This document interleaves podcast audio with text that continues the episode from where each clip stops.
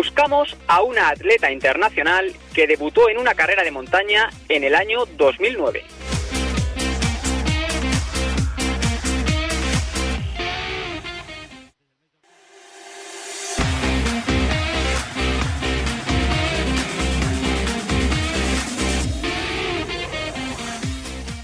Segunda pista, si te cruzas con ella en competición, por muy duro que sea el desnivel, siempre la verás con una sonrisa.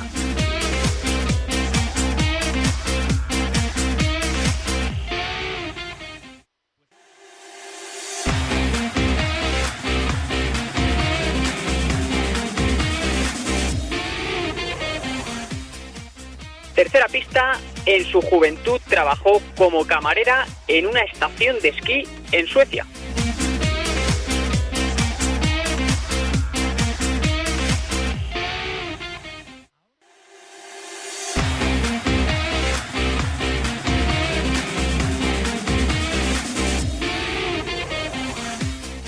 Cuarta y última pista, si miramos su palmarés, además de multitud de victorias en carreras de toda Europa, encontramos algún que otro 8000.